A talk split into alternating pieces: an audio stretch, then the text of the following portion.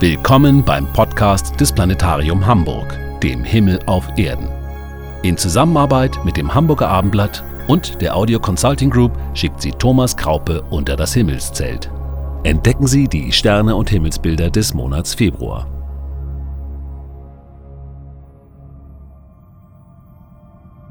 Im Februar zeigt sich der Winterhimmel noch einmal in seiner ganzen Pracht und gleich mehrere Planeten haben ihren großen Auftritt. Auch der Mond spielt kräftig mit. Zum Monatsbeginn leuchtet bereits der zunehmende Halbmond bis Mitternacht am Himmel. Und am 9. Februar ist Vollmond, der die ganze Nacht über seinen hellen Schein verbreitet. Erst in der zweiten Februarhälfte ist unser Blick in die Sternenwelt bis Mitternacht ungestört durch helles Mondlicht. Zwar taucht der Mond in den letzten Monatstagen wieder am Abendhimmel auf, doch ist die Mondsichel dann noch schmal und stört uns kaum bei unserer Sternenschau. Suchen Sie sich einen ausreichend dunklen Standort, möglichst weit entfernt von störenden Lichtern und mit freier Rundumsicht bis zum Horizont. Ausreichend gegen die Kälte geschützt und mit Ihrem MP3-Player am Ohr gehen wir nun auf Entdeckungsreise in den Himmel über Mitteleuropa. Bereits in der Abenddämmerung lohnt der Blick zum Himmel. Denn die beiden sonnennächsten Planeten, Merkur und Venus, sind die Stars am Abendhimmel in diesem Monat. Schon kurz nach Sonnenuntergang leuchtet Venus als heller Superstar über dem Westhorizont. All die umgebenden Sterne verblassen im Vergleich zu Venus.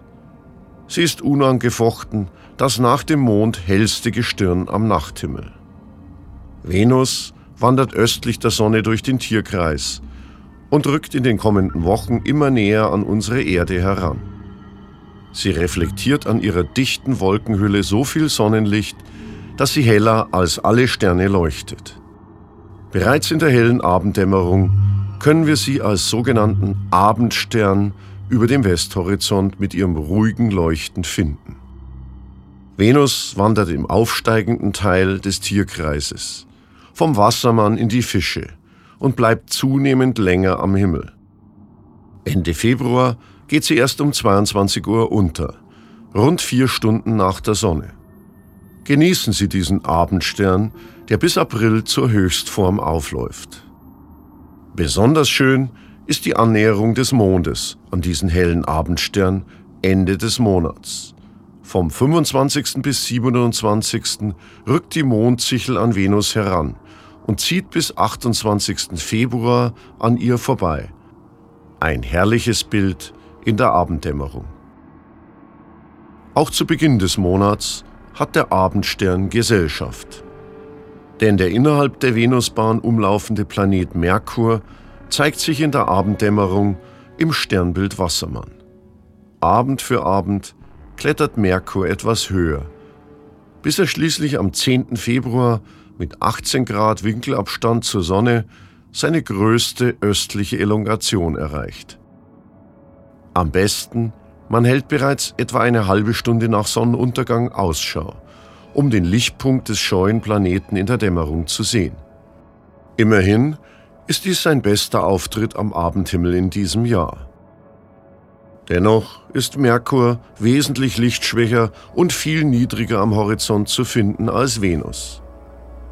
Am 10. Februar ist er eine Stunde nach Sonnenuntergang in Hamburg nur noch rund 6 Grad über dem West-Südwest-Horizont, während gleichzeitig Venus weiter links im Südwesten dann noch in 25 Grad Höhe leuchtet. Merkur geht an diesem Tag bereits kurz nach 19 Uhr unter, während Venus bis nach 21 Uhr über dem Horizont bleibt. Nur wenige Abende kann man Merkur sehen. Spätestens ab der Monatsmitte verschwindet der scheue Planet wieder im Glanz der Sonne. Wie eine große Vorfahrtstafel leuchten über Venus und Merkur im Westen noch die Sterne des Herbstvierecks, mit den Sternbildern Pegasus und Andromeda. Sie gehen kurz nach Venus unter. Rechts davon, im Nordwesten, finden wir die Zickzackfigur der Cassiopeia, das in Richtung Polarstern gekippte Himmelsweh. Die Spitze des Ws zeigt in etwa auf den Polarstern, den Nordstern. In unseren Breitengraden steht er halbhoch über der Nordrichtung. Drehen wir uns weiter Richtung Nordosten, so finden wir rechts vom Polarstern die sieben Sterne des großen Wagens. Mit den drei Deichselsternen nach unten gerichtet, hängen sie am Abendhimmel im Februar halbhoch über dem Nordosthorizont. Der Polarstern steht also zwischen dem Himmelsweh und dem großen Wagen. Heben wir unseren Blick fast senkrecht hinauf in den Himmel, so fällt uns sofort hoch über unseren Köpfen der helle Stern Capella im Fuhrmann auf. Er markiert den nördlichsten und daher eben höchsten Stern des Wintersechsecks, dessen funkelnde Pracht den gesamten südlichen Himmelsbereich einnimmt. Drehen wir uns also um nach Süden. Während sich im Osten bereits die Vorboten des Frühlings zeigen, ist die ganze winterliche Sternenpracht gegen 21 Uhr hoch in die Südrichtung gerückt. Der südlichste Stern in dem Sternensextett des Winters ist ein strahlend heller Stern, heller als alle anderen, mit Ausnahme von Venus, die ja kein Fixstern, sondern ein Planet wie die Erde ist. Es ist Sirius im Sternbild Großer Hund, der gegen 21 Uhr etwa eine Handspanne über der Südrichtung funkelt und erst nach Mitternacht im Südwesten untergeht. Sirius verrät sich allein durch sein Funkeln als Stern, als ferner heißer Gasball wie unsere Sonne. Er leuchtet bläulich-weiß und ist daher heißer als unsere Sonne. Sirius ist nach unserer Sonne nicht nur der hellste Stern am Himmel, sondern in unseren Breitengraden sogar der nächstgelegenste Stern. Mit fast neun Lichtjahren Distanz ist er zwar doppelt so weit entfernt wie Alpha Centauri, doch Alpha Centauri gelangt bei uns im Norden nie über den Horizont. Ziehen wir in Gedanken eine Linie vom prächtigen Sirius hoch hinauf zu Capella im Fuhrmann, so folgen wir damit dem Verlauf der winterlichen Milchstraße, die wir nur von einem dunklen Beobachtungsort in voller Pracht erkennen. Rechts und links der Milchstraße gibt es ein wahres Gipfeltreffen heller Sterne. Allen voran das Prachtstück des Winters, die wohl schönste Sternenfigur überhaupt. Orion, der Himmelsjäger. Wir finden ihn rechts, also westlich der Linie Sirius Capella auf halber Höhe im Süd-Südwesten. Unübersehbar, fast wie ein Schmetterling, wirkt seine Gestalt. Eine auffällige Kette von drei gleich hellen Sternen bildet den Gürtel des Jägers. Jeweils zwei helle Sterne darüber und darunter die Schultern bzw. die Füße der Jägergestalt. Vergleichen Sie einmal Betelgeuse, den östlichen Schulterstern, mit dem westlichen Fußstern Riegel. Fällt Ihnen der deutliche Farbunterschied auf? Betelgeuse erscheint rötlich, während Riegel bläulich schimmert. Diese verschiedenen Farben der Sterne zu erkennen, ist ein besonderer Genuss für alle Sternfreunde, denn diese Farbtöne bieten einen direkten visuellen Hinweis auf die Temperatur dieser glühend heißen Gasbälle. Riegel ist eine bläuliche, etwa 10.000 Grad heiße Sonne, während Betelgeuse mit nur 3.000 Grad eine kühle rote Riesensonne ist. Betelgeuse steht kurz vor seinem Karriereende als Stern. Er ist etwa 650 Lichtjahre entfernt und leuchtet nicht mehr mit gleichbleibendem Licht. Seit vergangenem Oktober blicken Abertausende von Sternfreunden Nacht für Nacht zu dieser fernen Sonne, denn sie hat in nur wenigen Wochen deutlich an Helligkeit verloren. War Betelgeuse zuvor einer der zehn hellsten Sterne des Himmels, so ist er inzwischen schon unter Platz 20 abgerutscht. Er ist nicht mehr der hellste Alpha-Stern in diesem Sternbild. Nicht nur Riegel, sondern auch Bellatrix, der westliche Schulterstern des Orion, ist nun heller als er. Selten kann man so leicht die Änderungen verfolgen, wie sie sogar im Leben eines Sterns geschehen. In solchen gealterten und aufgeblähten roten Überriesensternen wie Betelgeuse produziert der Zentralbereich nach und nach immer schwerere Elemente, um den ständigen Druck der Schwerkraft auszugleichen. Dies hat Folgen für seinen Außenbereich. Der Stern pulsiert. Sein Durchmesser variiert unregelmäßig zwischen dem rund 500 bis 900-fachen des Sonnendurchmessers. Sobald im Zentrum Eisen erzeugt wird, sind die Tage des Sterns gezählt. Die Bildung von Elementen, die schwerer als Eisen sind, liefert keine Energie, sondern verbraucht sie. Der Stern bricht zusammen und löst eine katastrophale Supernova-Explosion aus. Beta Kreuze befindet sich kurz vor diesem Endstadium und könnte in nur wenigen zigtausend Jahren explodieren. Manche glauben, dies könnte sogar noch früher geschehen.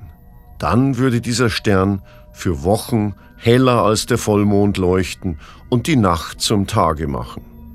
Noch ist es nicht so weit, aber es ist schon packend, mit bloßem Auge dem allmählichen Todeskampf dieses Sterns zu verfolgen.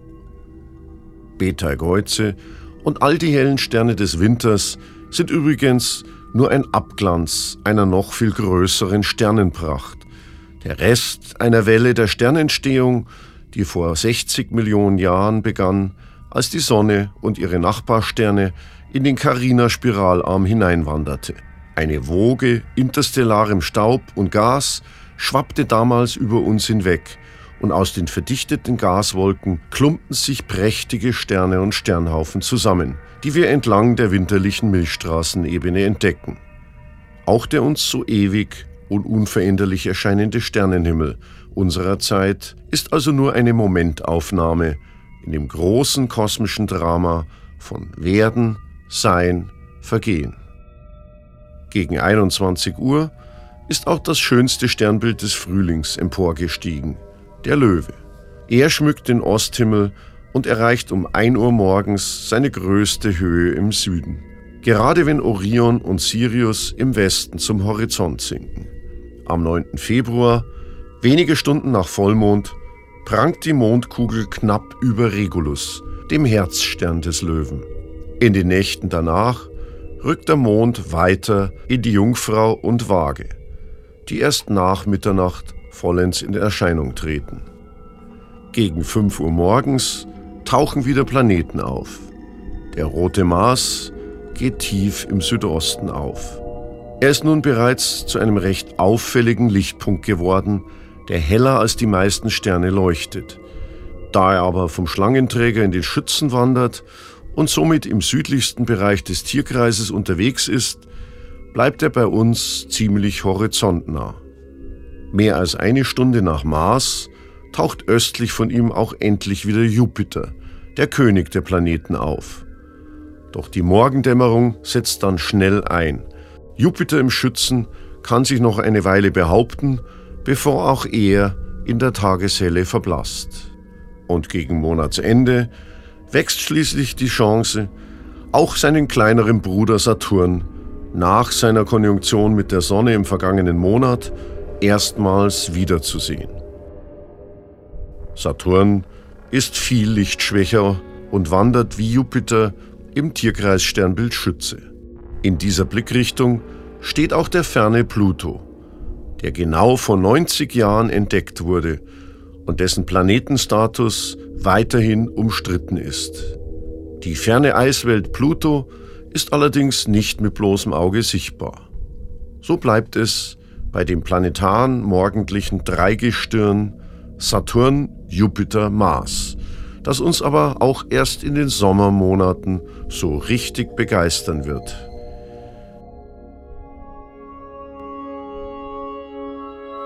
Dies war der Sternenpodcast aus dem Planetarium Hamburg für den Monat Februar 2020.